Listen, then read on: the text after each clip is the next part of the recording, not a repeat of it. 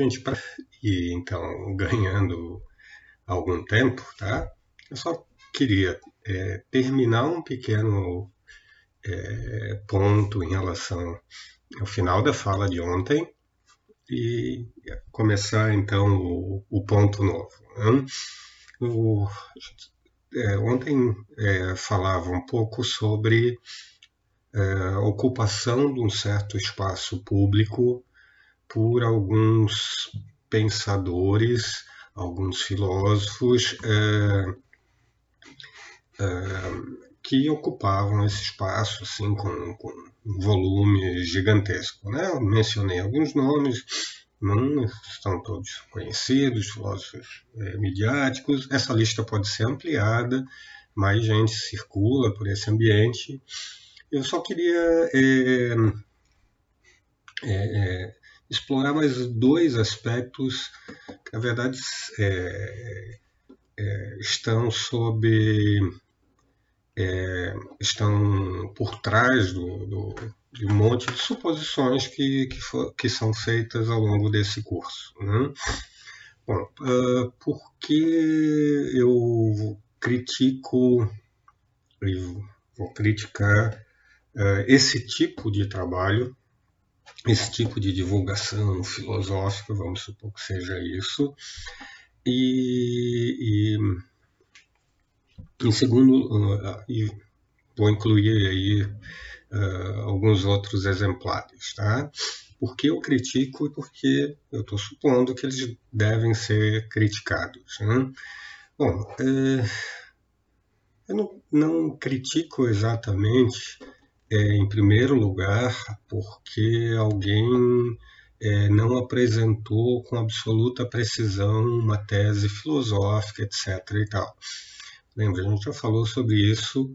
É, eu vou tomar isso aqui como parte do risco é, de abandonar o jargão mais técnico, de abandonar um vocabulário mais estabelecido, de ou de adequar ao tempo que se tem uma explicação que, no, com todos os detalhes apropriados, é, seria muito mais longa. Tá? Isso é risco de quem faz algum tipo de, de divulgação do trabalho. Né? É, eu quero entender como se constrói um prédio, em linhas gerais, até para poder acompanhar a construção do prédio em que eu vou morar ou alguma coisa assim. É, mas eu não tenho tempo de fazer engenharia civil por conta é, para satisfazer todos os detalhes dessa demanda. Hum? Bom, se nós como na filosofia, muito frequentemente a gente não tem esse tipo de, de aplicação prática do nosso, do nosso trabalho, uh, por que está preocupado então com a ocupação do, do espaço público? Né? Bom, em alguns casos, em alguns territórios, e eu estou supondo que na epistemologia a gente tem ferramentas para oferecer para a experiência cotidiana. Uh, e mesmo naqueles territórios, porém, mesmo naqueles territórios em que o assunto é mais especulativo, o assunto é, tem mais. É, é, trata de um, um tópico é, mais interno ao trabalho filosófico ou mais abstrato, etc. e tal, uh, talvez a gente possa contribuir indiretamente. Um, a gente pode contribuir no espaço público uh, mostrando certas características e a importância de, de investigar certas características da investigação filosófica. Né? A gente pode explorar um certo tipo de assunto como um exemplo, né, ao apresentar essa exploração, ou um recorte dessa exploração, como um exemplo de investigação bem feita. Tá? Então, quando eu olho para esse, para esse cenário de divulgação, vou incluir aí coisas como, não sei se isso ainda é popular, o mundo de Sofia, etc. e tal. É, é, as duas coisas me incomodam muito frequentemente, mas mais a segunda do que a primeira. Frequentemente há, há erros grosseiros, é, uma versão pior do que um erro grosseiro, a nonsense, a declarações que não fazem qualquer tipo de sentido. Mas na segunda família, hum, mais tipicamente, esses indivíduos acabam não apresentando investigação apropriada, hum, não apresentando qualquer coisa que indique para as características coletivas do trabalho filosófico. Hum, vale perguntar para quem é da filosofia o quanto a gente é, é, coloca no lugar inapropriado o trabalho individual, né? quando a gente fala do grande filósofo, esquece de todo o entorno da discussão, esquece é, dos discordantes na época do filósofo e por aí vai. Uh, uh, bom, esse, para não ir longe, esse, esse trabalho público muito frequentemente é feito, eu vou supor aqui, sendo, fazendo uma generalização meio grosseira, a partir exatamente dessa fala, que, é, dessa, dessa suposição de uma posição privilegiada, é, a partir da qual o indivíduo revela uh, coisas que os humanos mortais nunca pensaram, revela os grandes segredos da humanidade ou qualquer outra coisa desse, desse tipo. Tá? Uh, cuidado, né? Revela algum tipo de problema que a gente não considerou? Não, sugere que tem, né? Porque lembrem, a passagem pela, pela questão é sempre muito rápida, a passagem é sempre muito superficial, não é efetivamente uma construção detalhada de um problema, de um desafio intelectual ou alguma coisa assim. Tá? Então lembrem, o mesmo espírito das fake news, apesar de serem fenômenos completamente diferentes, a minha preocupação com essa ocupação do espaço público desse jeito, em nome da filosofia, né, ou, ou, algo assim, uh, me incomoda muito profundamente, é, como disse, menos pela divulgação de uma tese é, mal construída, e mais porque, como eu falava quando a gente discutia sobre fake news, é, porque borra os processos de investigação. É, a mesma coisa se dá, vocês veem um certo tipo de padrão.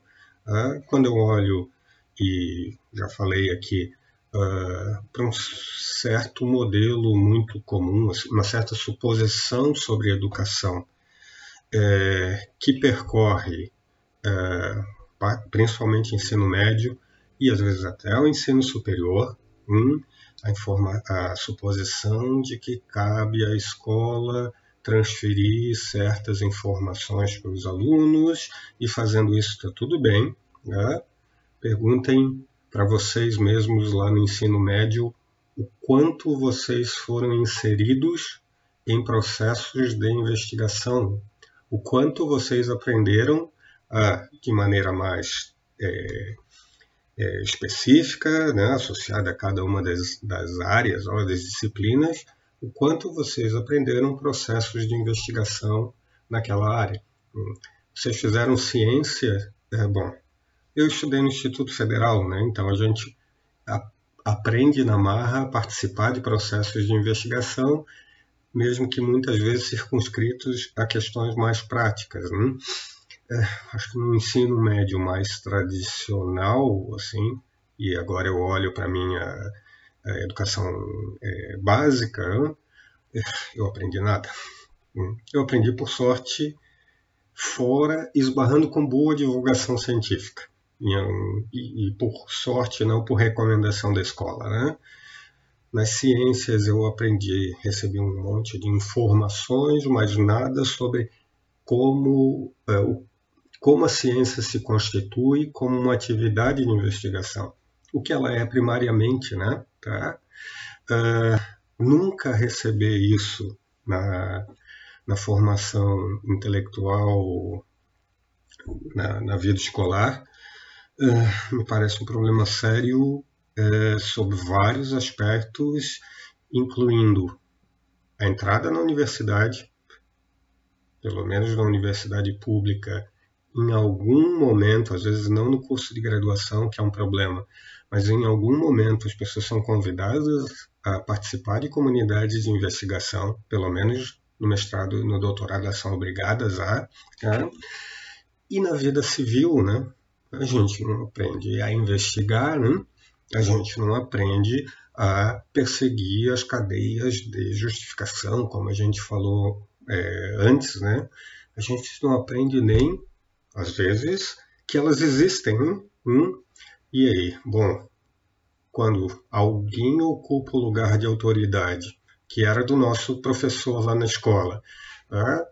e frequentemente ocupa com mais pompa e circunstância, e começa a dar informação, é, é um tanto quanto surpreendente que nós, professores, por exemplo, fiquemos surpresos por, por conta da reação das pessoas quanto a isso. Elas foram profundamente treinadas né, para responder à autoridade, em, prim, em, primeiro lugar, né, a responder a quem lhes passava informação com segurança, etc, etc, etc e tal. Tá? Então, é, como, como ponto de fundo, e eu estou trazendo isso porque eu vou repetir isso hoje, para um outro caminho, para um outro assunto, a sugestão é: vamos direcionar o olhar. Tem várias questões, mas minha sugestão aqui para uma questão central: o quanto isso colabora, né, o quanto um divulgador da filosofia ou científico, etc. e tal, colabora para posicionar bem os indivíduos no que diz respeito às comunidades de investigação. Lembrem, eu falava, a gente não deve acreditar na ciência, né? A gente deve acreditar na investigação científica bem conduzida. Hum? Alguém pode fazer divulgação científica atrapalhando esse tipo de, de, de de crença na atividade e não no cientista. Né? É, eu sempre que vejo esse tipo de coisa fico profundamente incomodado. Tá? Isso é particularmente importante para mim em relação à filosofia agora. Relembrem, o nome filosofia carrega, como eu sugeri aqui, um capital simbólico, assim, gigantesco, tá? Um capital simbólico que para muita gente, serve para colocar quem fala numa posição de autoridade intelectual. Bom, é, só um pouquinho. Pessoal, eu vim com a camisa de Fluminense hoje, não é propaganda de time, não é nem torcida de verdade, é porque tem um colega aqui que fica me incomodando é, porque é um flamenguista fanático, tá? Então é só uma, uma, uma reação transgressora aqui à, à opressão da maioria bem sucedida, bem sucedida no, no momento. Hum? Bom, é, ponto hoje, então, é a discussão, a discussão sempre aqui, por questão de tempo mais rápido do que deveria ser, sobre é, um, uma série de iniciativas é, que aparecem, inclusive no Brasil, que foram chamadas de filosofia para criança, é, e ao lado disso, uma discussão sobre se a tradição filosófica tem algo a dizer para crianças. Ah, sei lá que idade, eu, eu é, fiz alguma divulgação do encontro de hoje falando de, da educação básica. Tá? Vou começar por essa segunda questão, porque eu já respondi essa segunda questão. Tá? Eu já sugeri que sim, ela tem coisas a dizer para, inclusive para crianças, sei lá a partir de que idade, mas eu suponho que crianças bem pequenas, inclusive elas têm coisas a dizer não sobre é, a existência ou não de, de, universais, muito provavelmente, não sobre como devemos tomar, sei lá, o conceito de beleza, uh, mas ela tem algo a dizer, estou sugerindo, é, em dois níveis, tá? pelo, pelo menos. Num primeiro nível, ou seja, dizer para as crianças. Uh, coisas como, olha, ênfase, atenção, direciona a tua atenção. A gente não vai falar assim, né? Direciona a tua atenção para certas competências muito específicas, hum? que, como eu disse, a filosofia explora é, em alto grau, né? Os filósofos são treinados para direcionar suas neuroses pessoais para esse tipo de exercício. Dei como sugestão aqui coisas como, bom, definir conceitos, coisas, habilidades como, bom, estabelecer, identificar as relações entre duas ideias e, e agrupar tipos de relações diferentes, né? Uma relação tipo dedutiva, é uma relação indutiva e por aí vai. Então, então há uma série de questões, para resumir, né? há mais coisa, mas vamos lá, uma série de questões, vamos é, resumi-las chamando de conceituais aqui, tá? Uh, que eu vou supor com a pedagogia apropriada, hum, é, e aqui a gente precisa de ajuda de psicólogos e pedagogos, uh, podem ser apresentadas para crianças pequenas. Hum? É, guardem essa declaração com alguma reticência, porque eu vou retomá-la um pouquinho mais à frente. Tá?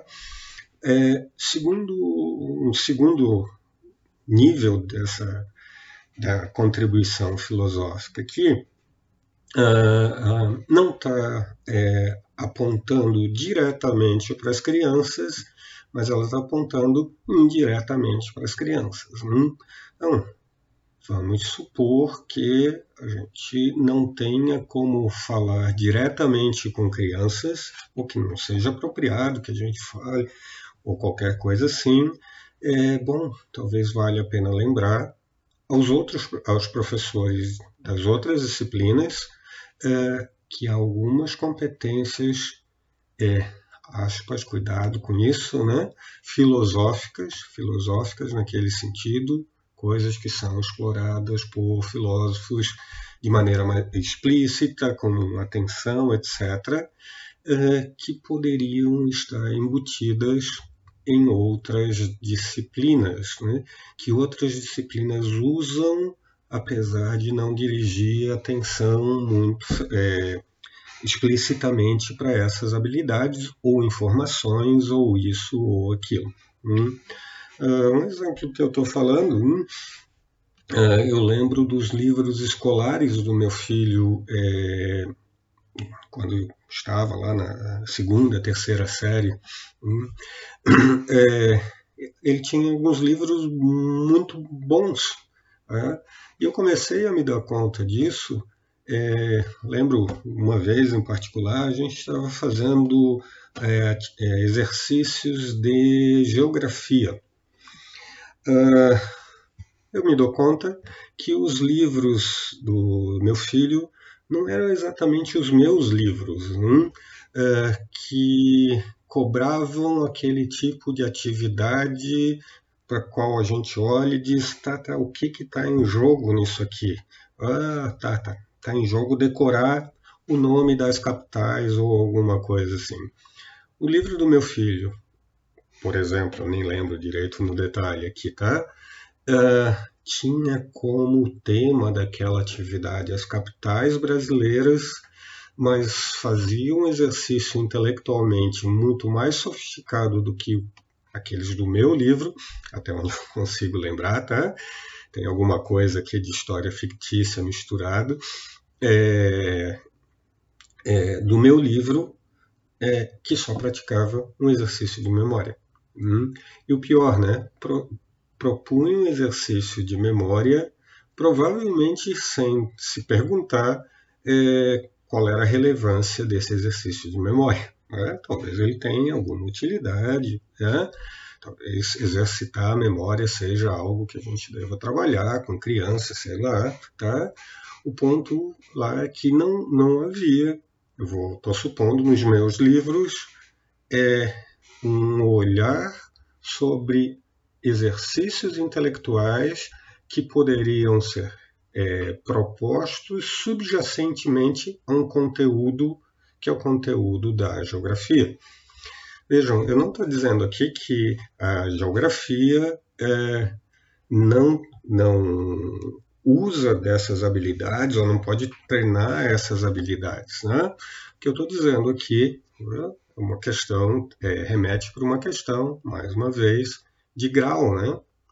É, na filosofia em relação a algumas habilidades por treinamento, lembre, não é porque a gente pensa melhor ou qualquer coisa assim, uh, nós destacamos, avaliamos, nos treinamos em certas habilidades, competências ou estudos, ou sei lá o que, intelectuais, uh, e em alguns momentos, talvez não em todos, nós possamos, de uma posição superior, no que diz respeito ao grau, no que diz respeito a esse assunto, essa habilidade, etc., uh, lembrar a um cara que escreve o livro de geografia ou ao professor de geografia que ele pode tratar do assunto, as capitais brasileiras, uh, treinando habilidades intelectuais, uh, uma série delas, em vez de só propor um treinamento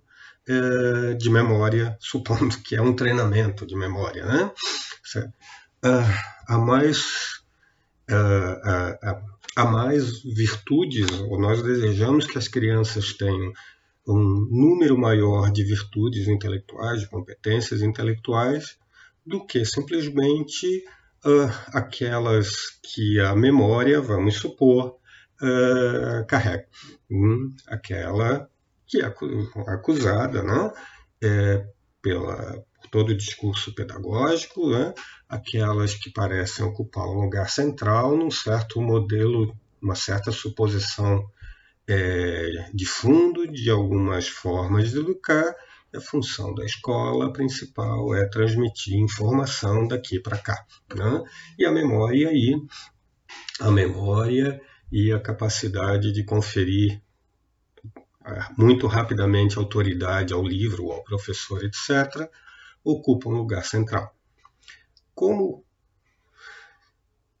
vou supor, ninguém é, em sã consciência está disposto a defender um modelo educacional centrado nisso, notem mesmo que a gente não precisa jogar fora uh, o valor da memória.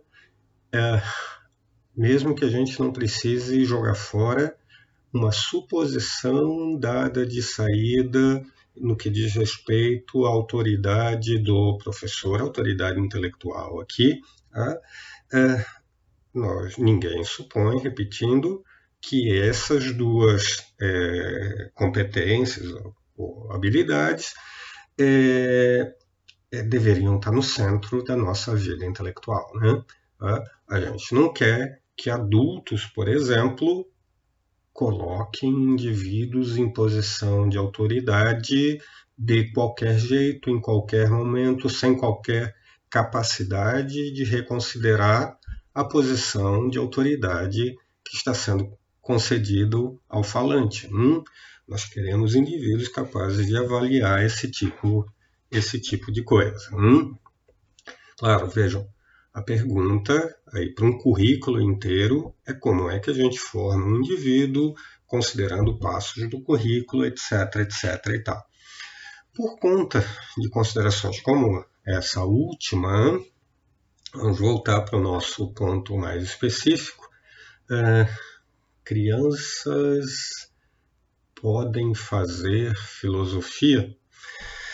É, bom, Vamos, vamos atacar a questão por alguns, por alguns caminhos. Né? Eu já dei uma sugestão inicial é, que diz: bom, vamos supor que a filosofia, a tradição filosófica, pode contribuir na formação de crianças. Hum? Uh, em seguida, eu lembrei, dei uma sugestão que lembra que isso não implica que crianças devam ter aula de filosofia. Hum? A gente tem uma discussão aqui sobre organização do currículo, a gente tem discussões aqui de ordem prática uh, que diz respeito à estrutura desse currículo, não só no, no, no, bom, no que diz respeito à própria organização daquela escola, uh, quem vai dar aula dessa disciplina, se, supondo que a gente está falando agora de uma disciplina, uh, qual vai ser o currículo dessa disciplina, quais vão ser as funções dessa disciplina, etc, etc e tal. Bom, essas questões têm que ser, eu vou sugerir, desculpem, essas questões têm que ser enfrentadas é, cuidadosamente, tá? Bom, é, uma disciplina de filosofia na segunda série, por exemplo, é, do que a gente está falando? Bom, certamente, dado que eu falei anteriormente, vamos excluir de saída que uma, uma disciplina de filosofia lá na segunda série, para as crianças pequenas, uh, não deveria ter a função uh, de apresentar Kant para as crianças. Hum?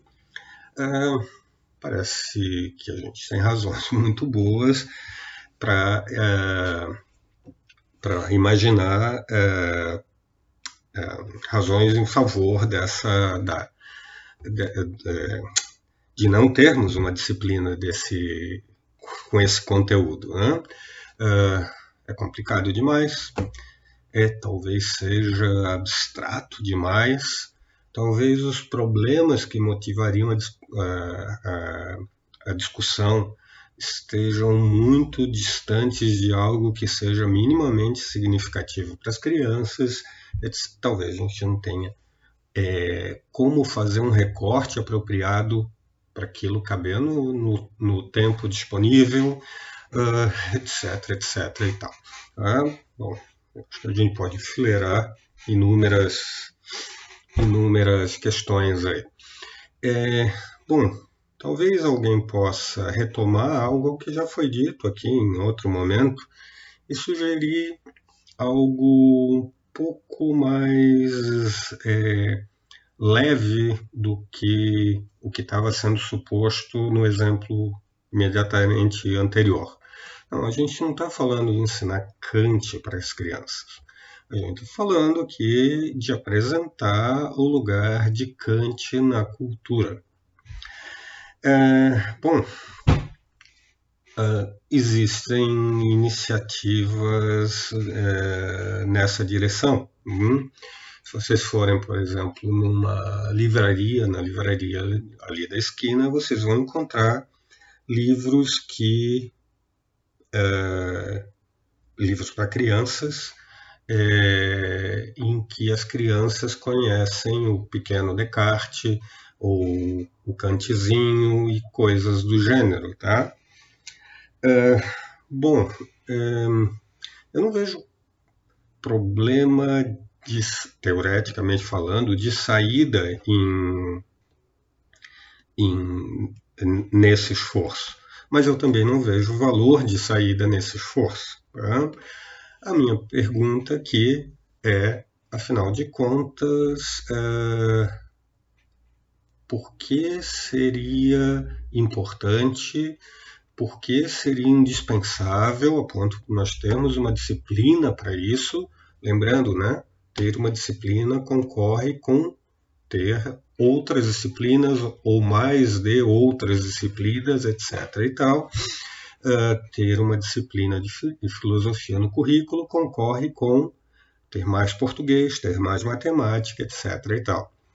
Uh, considerando essa competição até por espaço, uh, eu me pergunto por que crianças de segunda série deveriam ser apresentadas ao pequeno Descartes pensador, o cara que vai para a janela e o menino olha para a imensidade do cosmos e pensa, olha, penso, logo existo. Hum? Bom, é, talvez eu não consiga ver algum, uh, alguma coisa aqui, tá? Uh, o que eu consigo ver é, talvez esteja perdendo algo aqui, mas o que eu consigo ver é um jogo que eu, por exemplo, nunca me dispus a jogar com meu filho, né? Uh, eu quero educar meu filho para ele e não para mim. Hum? eu me pergunto se a minha preocup... eventual preocupação, porque ela nunca se deu, em falar do Descartes para o meu filho na segunda série, é, diz mais sobre mim, sobre os meus interesses como adulto, como professor de filosofia, do que sobre os, interesses do meu filho. Hum? Eu me pergunto se eu devo supondo que, ele, que isso vai concorrer com outras coisas, eu devo tomar o meu tempo, o tempo do meu filho, para que ele, na segunda série, hum, seja avisado que, olha, teve um cara muito importante que pensava coisas muito profundas que eu não posso explicar para ti, é, mas ele dizia coisas, olha que legal, penso, logo existo, grave isso porque amanhã a gente vai ter uma festa do departamento de filosofia, eu vou te levar e eu vou ficar muito feliz se tu repetir, repetires essa frase na frente dos meus colegas. Hum. É, mais uma vez, né? A gente está falando aqui de educação das crianças, né? E aí a pergunta é se a motivação aqui, a provocação é se a, se a motivação é, não é uma motivação é, no âmbito dos interesses dos pais e não no âmbito do, dos interesses da é, educação da educação das crianças. Hum. Eu me pergunto para que serve uma criança de segunda série uh, na escola, etc. e tal, ser informada sobre o nome de fulano que é um cara muito importante uh, e que você deve conhecer e lembrar dessa frase aqui.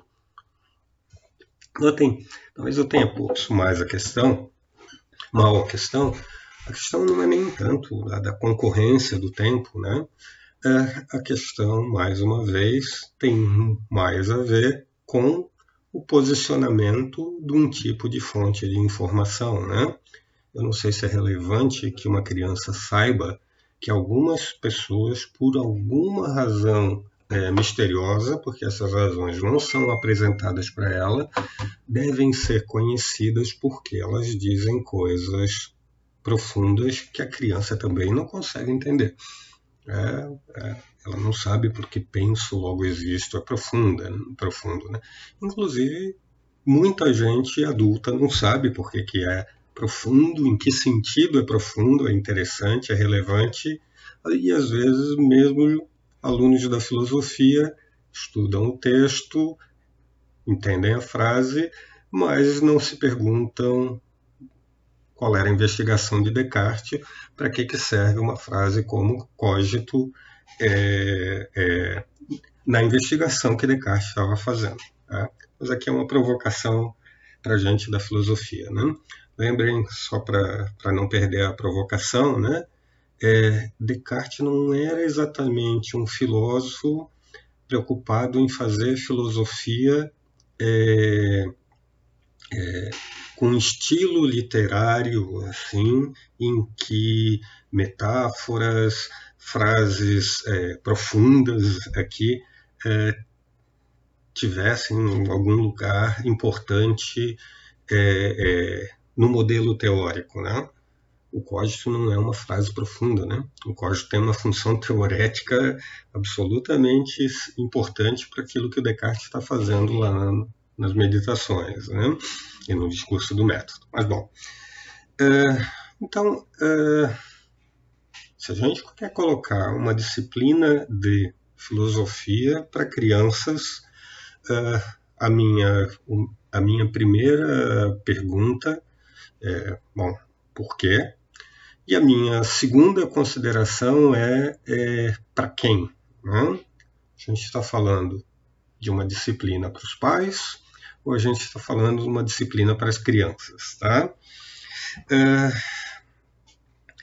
como filosofia, como já sugeri mais uma vez, é um nome que tem certo apelo é, mercadológico, né? Lembrem, né? Nós somos os amigos da sabedoria, olha como nós somos profundos, etc. e tal. É, eu vou sugerir bastante atenção para a segunda pergunta, hum? o segundo desafio. É, vamos verificar caso a caso se nós não estamos falando de uma disciplina para os pais, né? para uma disciplina que serve para que o pai diga que, olha que legal, olha que profundo, olha que culto, meu filho tem é, aulas, de, aulas de filosofia, né? mesmo que eu não faça ideia do que acontece dentro daquela aula. Bom, vamos, vamos sair do, do do âmbito mais abstrato e vamos para uma discussão que olha para o que acontece efetivamente. Né? Existem propostas de filosofia para criança. Uh, há duas grandes, duas grandes é, tradições aqui. É, uma mais francesa é, e uma americana. Hum? A francesa, uh, eu vou cometer alguma grosseria aqui no recorte, né, para variar, mas vamos lá. É, a francesa, ela está centrada é, no trabalho, está é, centrada na especulação guiada pelo aluno e a americana está centrada, mais centrada, em, na investigação guiada pelo professor. Deixa eu esclarecer um pouquinho aqui, não sei se essa apresentação, se esse recorte é, é justo. Tá?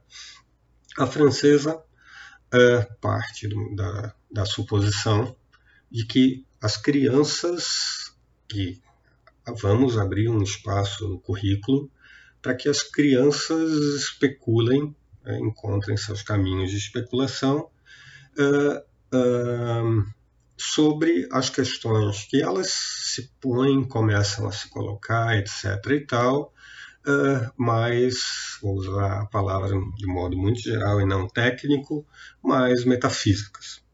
Bom, vamos abrir espaços no currículo que ajudem as crianças a explorar questões como, bom, de onde viemos, para onde vamos, uh, como é, por que o mundo é assim, por que os animais têm essas características, etc, etc e tal.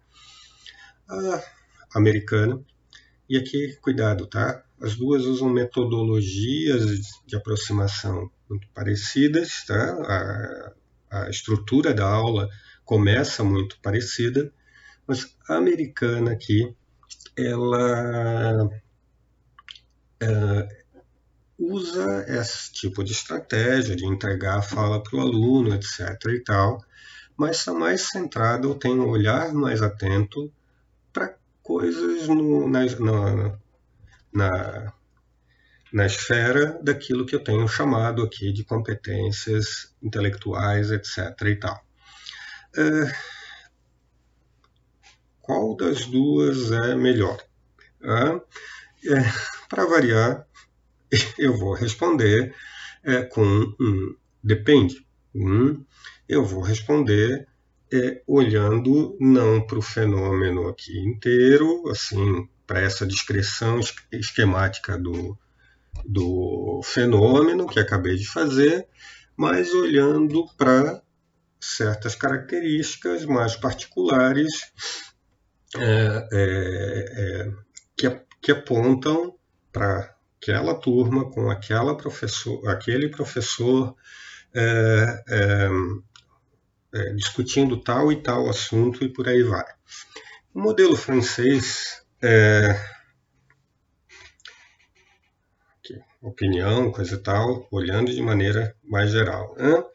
Uh, pode ter, é, pode abrir um espaço importante no currículo, uh, pode entregar um espaço para que as crianças explorem uh, certos interesses dela. Alguns desses interesses podem ser úteis para pensar, né, para tocar indiretamente questões que têm a ver com crença religiosa, etc. Elas podem ser espaços, podem criar espaços é, de confronto de ideias que correm no senso comum, no ambiente que mediado pelo professor, né? é, pode promover tolerância, etc, etc e tal. Né? Como, por exemplo, tolerância uh, a tolerância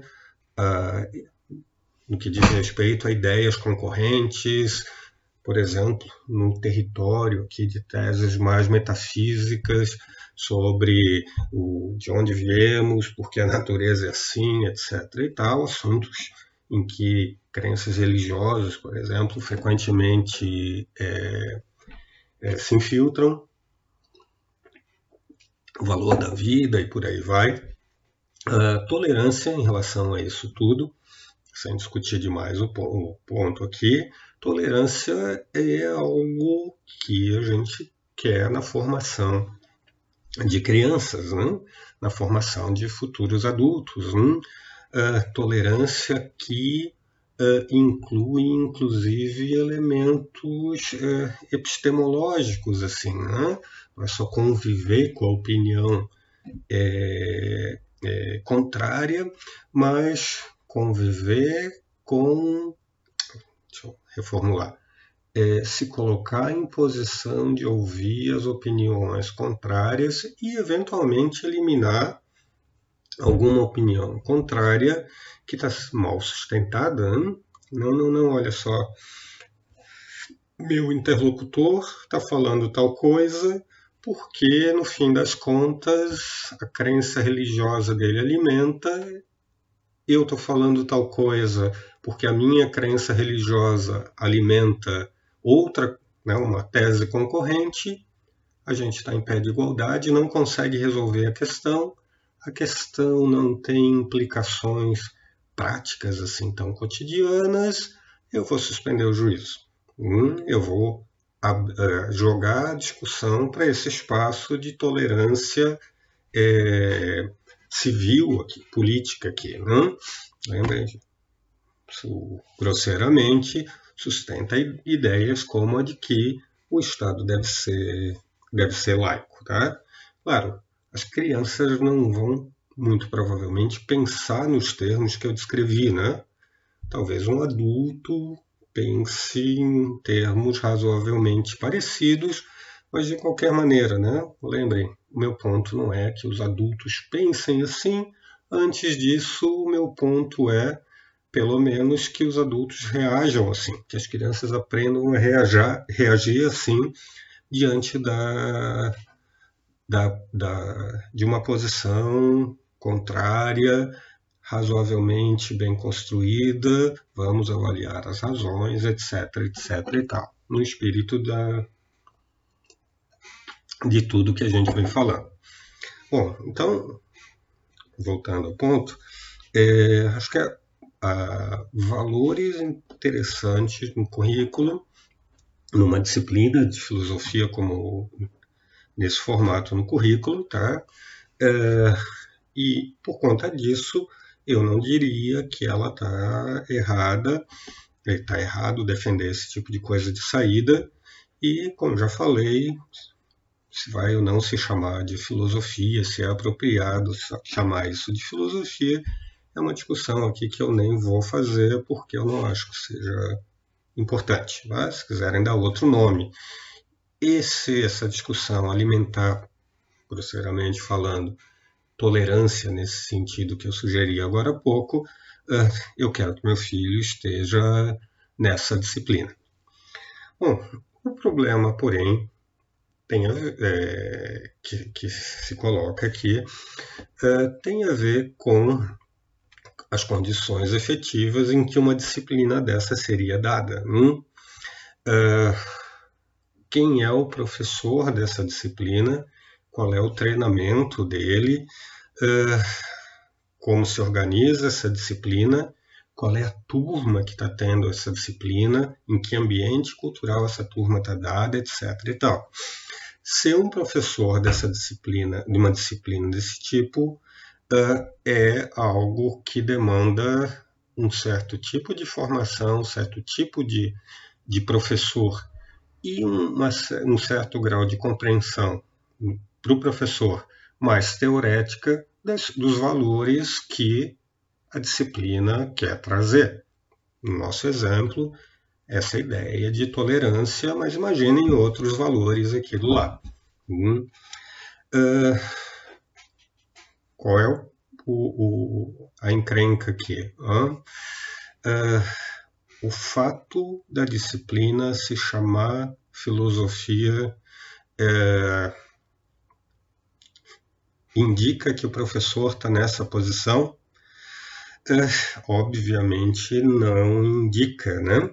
obviamente, eh, a disciplina pode se chamar de filosofia e ela pode ser ministrada por alguém que não tem formação em filosofia, e isso frequentemente acontece aqui no Brasil.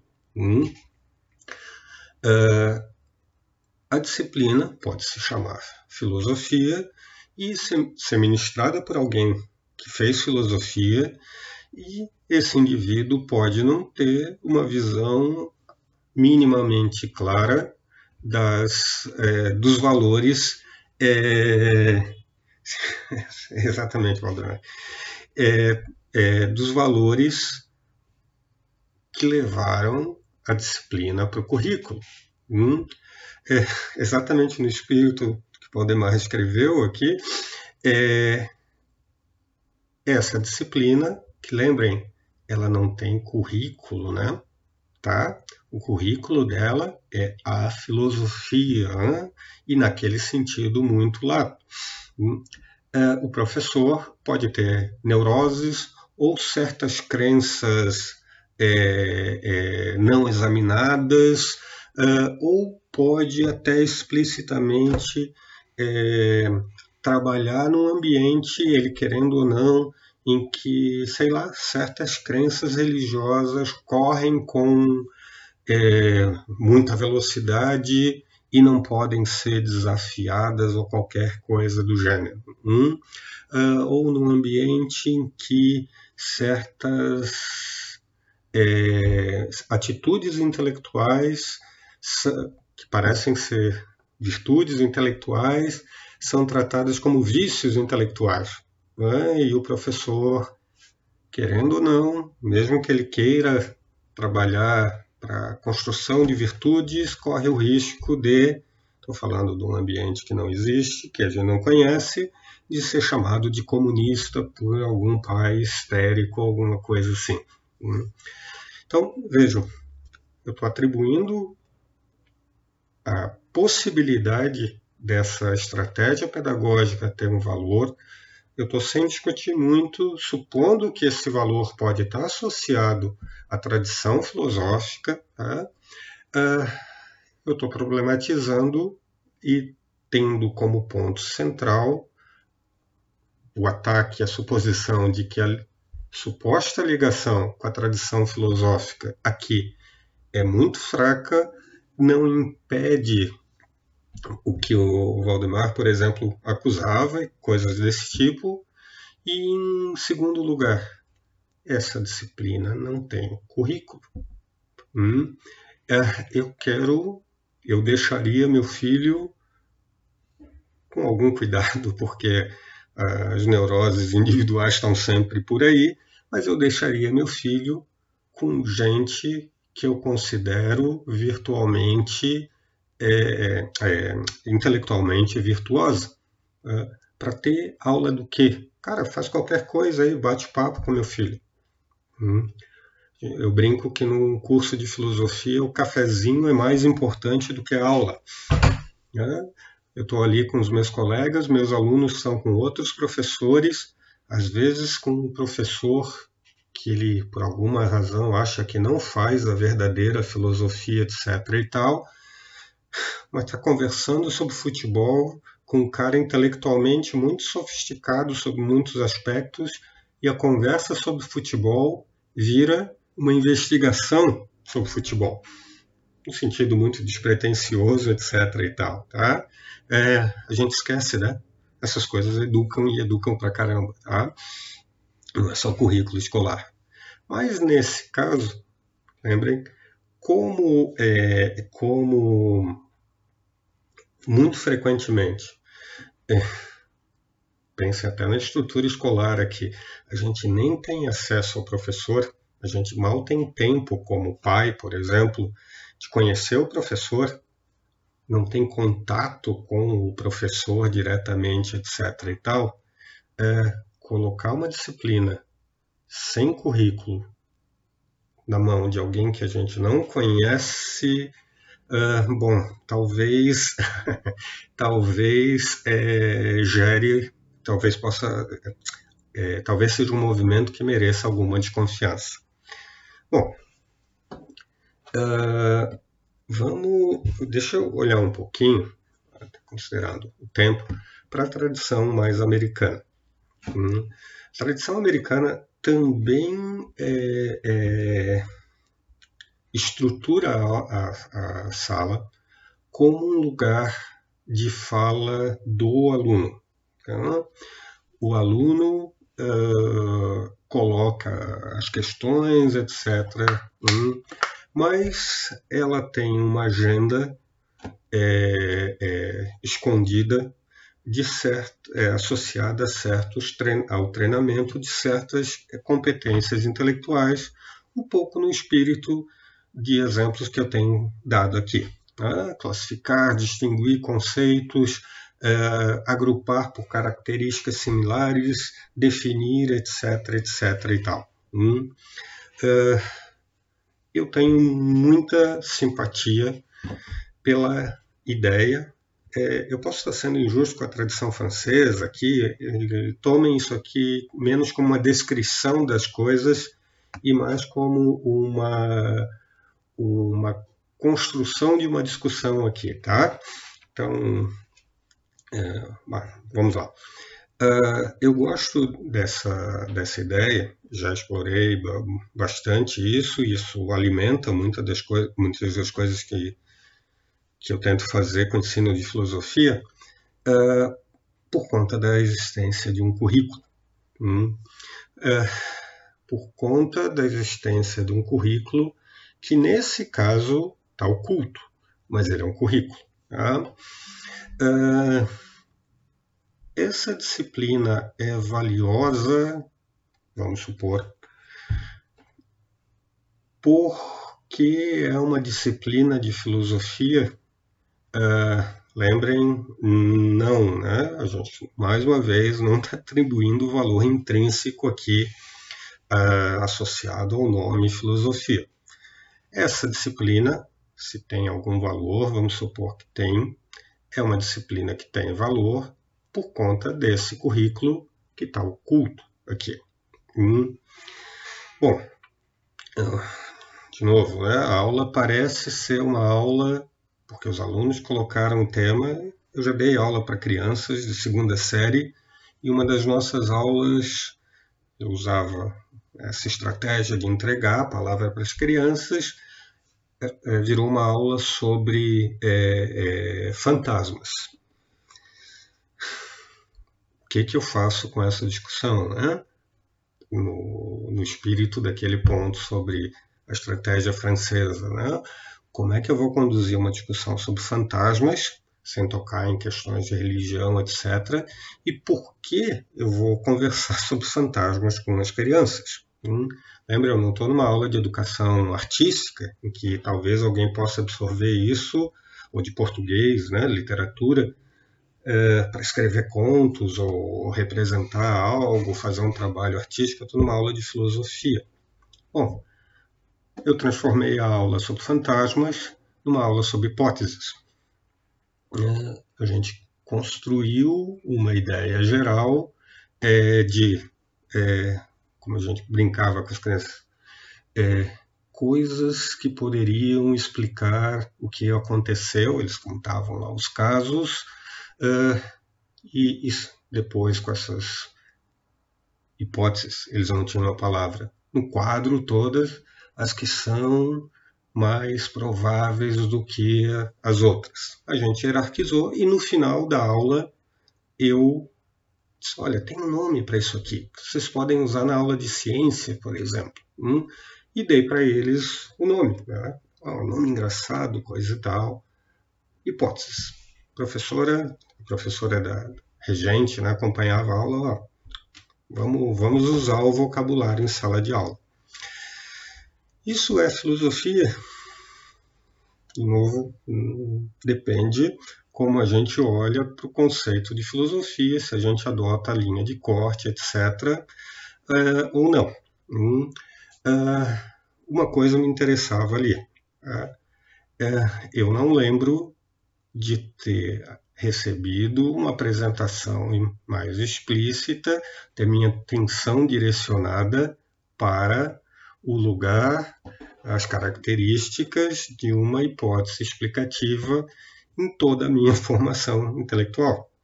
Se eu consigo fazer isso, talvez não em um momento só, não entre nas questões pedagógicas, né?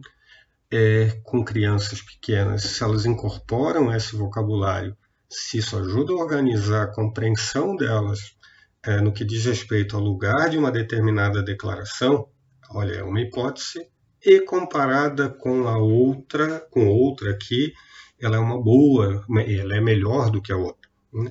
Uh, eu vou supor que eu estou oferecendo um certo conteúdo uh, importante para elas. Eu estou direcionando a, a atenção para uma habilidade intelectual que, lembrem, provavelmente elas exercitariam em algum grau. Tá? Mas eu estou direcionando a atenção, treinando, tornando explícita uma habilidade intelectual é, que a gente usa não só para fazer filosofia, né? usa na vida cotidiana. Bom, eu vou colocar amanhã, porque o tempo está acabando, amanhã não, segunda-feira, uh, algumas considerações adicionais, alguns senões aqui, tá? Uh, a gente continua a discussão lá. Amanhã a gente vai falar sobre conhecimento e história com o André, tá? Abraço, até amanhã.